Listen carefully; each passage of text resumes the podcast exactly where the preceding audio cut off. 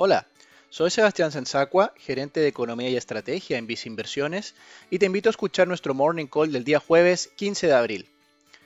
La temporada de resultados de empresas en Estados Unidos del primer trimestre de 2021 inició esta semana, y con buenas noticias en términos de utilidades.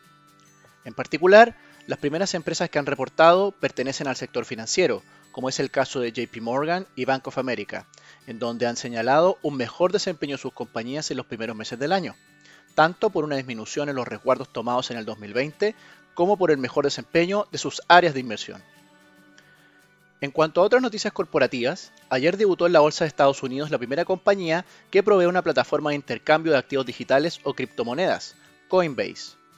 En este sentido, se observó un alto apetito de los inversionistas por la acción, por cuanto el precio escaló hacia niveles de 328 dólares desde su precio de apertura, que fue de 250 dólares.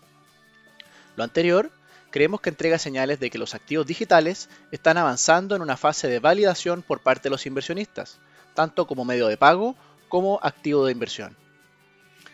En Visa Inversiones, estimamos que el presente año sería uno de recuperación económica, lo que permitiría un mejor desempeño de las utilidades de las compañías.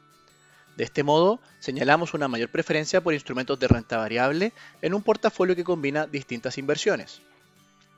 Estas preferencias creemos que se encuentran bien reflejadas por el lado internacional en nuestra recomendación de fondos mutuos, Visa Acciones Mutuo Sustentable y Visa Acciones Latinoamericanas.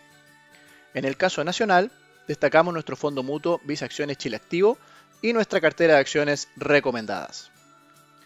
Finalmente, si quieres saber más sobre nuestras recomendaciones, te invitamos a visitar nuestra página web visainversiones.cl o contactando directamente a tu ejecutivo de inversión.